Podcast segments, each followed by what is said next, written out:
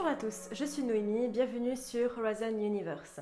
J'avais déjà vaguement parlé de ce sujet dans ma vidéo sur la représentation de la femme en SF, et il était évident que je reviendrais dessus à un moment ou à un autre. On a parlé sexisme dans le genre, lançons-nous maintenant dans l'homophobie, le racisme, la xénophobie, entre autres, en nous interrogeant sur le potentiel de l'ASF en termes d'avancée sociale. En gros, est-ce que l'ASF c'est pour les gauchistes, libéraux, communistes, progressistes Ou est-ce que quand même on a le droit d'être un peu raciste et sexiste parce que quand même on n'a plus le droit de dire Monde de merde, bravo, hein, bravo la jeunesse Ok, définition.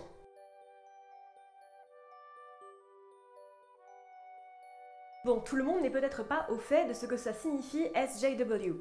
Abréviation de Social Justice Warrior, il s'agit d'une insulte particulièrement adorée de la génération Internet et qui signifie littéralement guerrier de la justice sociale, pour plus ou moins insulter toute personne plus ouverte sur les questions sexuelles ou raciales. En gros, tout progressisme et forme de libéralisme est une tare. Je répète, on n'a même plus le droit de dire aux femmes d'aller à la cuisine. Vous comprenez bien, c'est un scandale. Je rigole, bien sûr. En gros, cette insulte est souvent utilisée afin de dénoncer le fait que la personne défendant ces causes recherche plus la popularité que la réelle défense de la dite cause. Ayant moi-même été fièrement porteuse de la cause LJW par les trolls d'Instagram à plusieurs reprises avec mes critiques, il était donc temps que je me plonge dans ce cliché étonnamment assez répandu que la SF est devenue SJW et donc progressiste, on n'a plus le droit de rien dire, tout ça, tout ça, vous comprenez, je pense que cette blague a été faite beaucoup trop de fois. Je veux dire, mais maintenant dans Star Wars, il y a des blacks et des latinos. Euh, où va le monde? Il est vrai que jusqu'à encore très récemment, l'ASF était avant tout considérée, comme on l'a encore une fois vu dans ma vidéo sur la représentation féminine, comme une création et un hobby typique de l'homme blanc, hétéro, cisgenre, tout ça, tout ça. En gros, un truc d'homme. Et donc, l'inclusion de personnages divers ou de thèmes jugés trop différents a souvent fait son lot de vagues. Voyons ça tout de suite.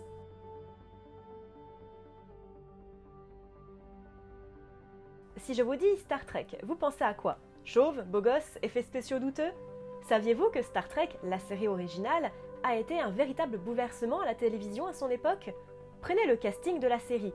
On a un alien en la personne de Spock, au départ rejeté par son apparence trop proche d'un diable, Hikaru Solo, personnage d'origine asiatique en pleine guerre du Vietnam, et Pavel Chekhov, personnage d'origine russe en pleine guerre froide, sans oublier Uhura, un personnage noir qui aura même droit à son histoire d'amour avec le capitaine Kirk la série offre à Uhura un rôle des plus symboliques.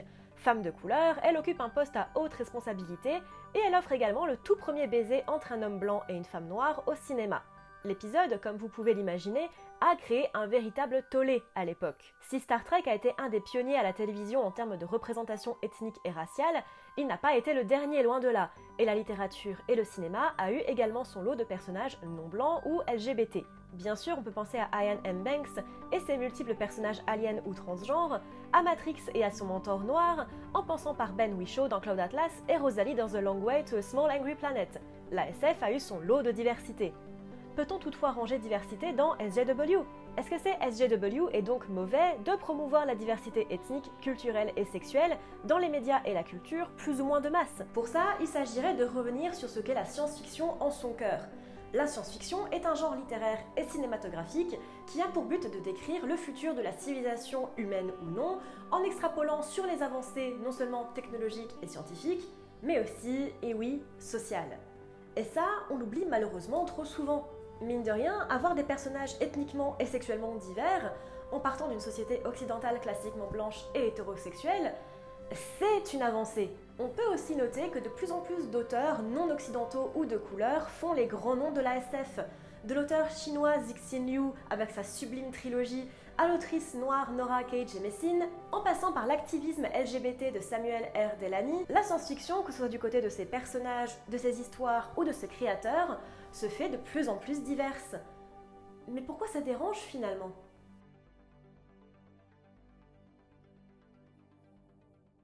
De nos jours, on peut constater une forme de mépris face à ce que beaucoup considèrent comme du libéralisme poussé, où le bon vieux, ils poussent leur agenda homo, slash noir, soit raciste, soit ethnique, etc., etc. Je ne fais jamais de politique sur cette chaîne, mais j'avoue avoir du mal avec cette réflexion. Oui, la majorité de l'humanité est hétérosexuelle.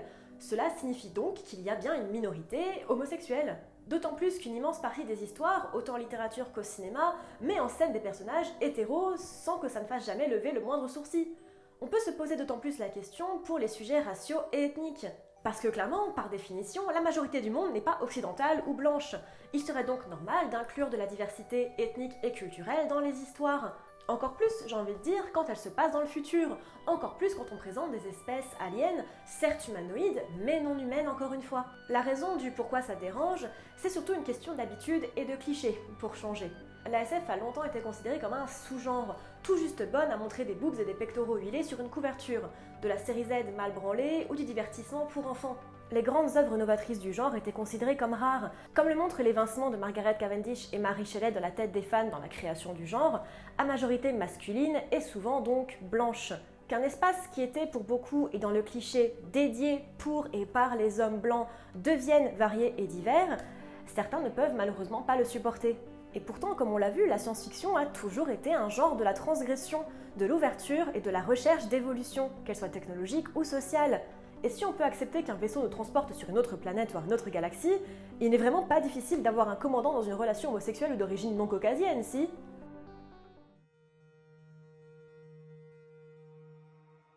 La SF a toujours été en avance sur son temps, c'est plus ou moins ce qui définit le genre. Voir aujourd'hui des personnes oser attaquer l'actrice Kelly Marie Tran en laissant des messages extrêmement racistes sur ses réseaux sociaux, ou que certains ne peuvent pas lire un livre si le personnage n'a pas la même couleur de peau qu'eux, voire même tape un véritable scandale à la seule mention d'un personnage gay ou transgenre, Désolée, je vois pas l'intérêt, je trouve ça franchement triste. Promouvoir une certaine diversité ethnique, culturelle ou sexuelle dans les médias, de masse ou de niche, n'a jamais et ne fera jamais de mal à personne.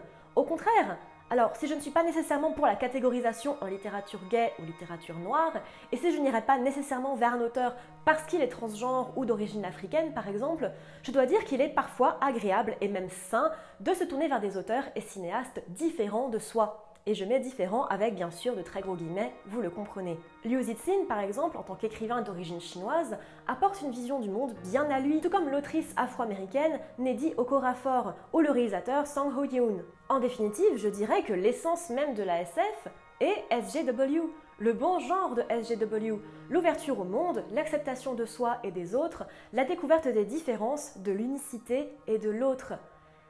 Et si vous n'êtes pas d'accord avec ça, vous n'avez vraiment rien compris à l'ASF. Merci à tous de m'avoir suivi dans cette petite vidéo sur l'ASF et son potentiel SGW. J'espère que ça vous aura plu. Pour être parfaitement honnête avec vous, cette vidéo, elle vient surtout, ben, comme je vous l'ai dit tout à l'heure, des commentaires et des, remarques que j'avais assez souvent sous mes vidéos ou notamment sur Instagram, parce que voilà, souvent on me, traite un petit peu de SGW en étant contente de voir des auteurs ou des autrices d'origine différente ou de sexualité différente, et voilà, que c'est toujours quelque chose que je remarque dans les histoires qui fait bien plaisir. Donc voilà, il fallait que j'en fasse une petite vidéo, j'espère qu'elle vous aura plu. N'hésitez pas à me dire en commentaire quel type de vidéo vous voudriez voir sur cette chaîne, est-ce que vous avez des thèmes, des idées, des livres dont vous voulez que je parle, peu importe. N'hésitez pas à me suivre sur les différents réseaux sociaux, que ce soit YouTube, Instagram ou Twitter. Et d'ici là, moi je vous dis à bientôt dans l'univers.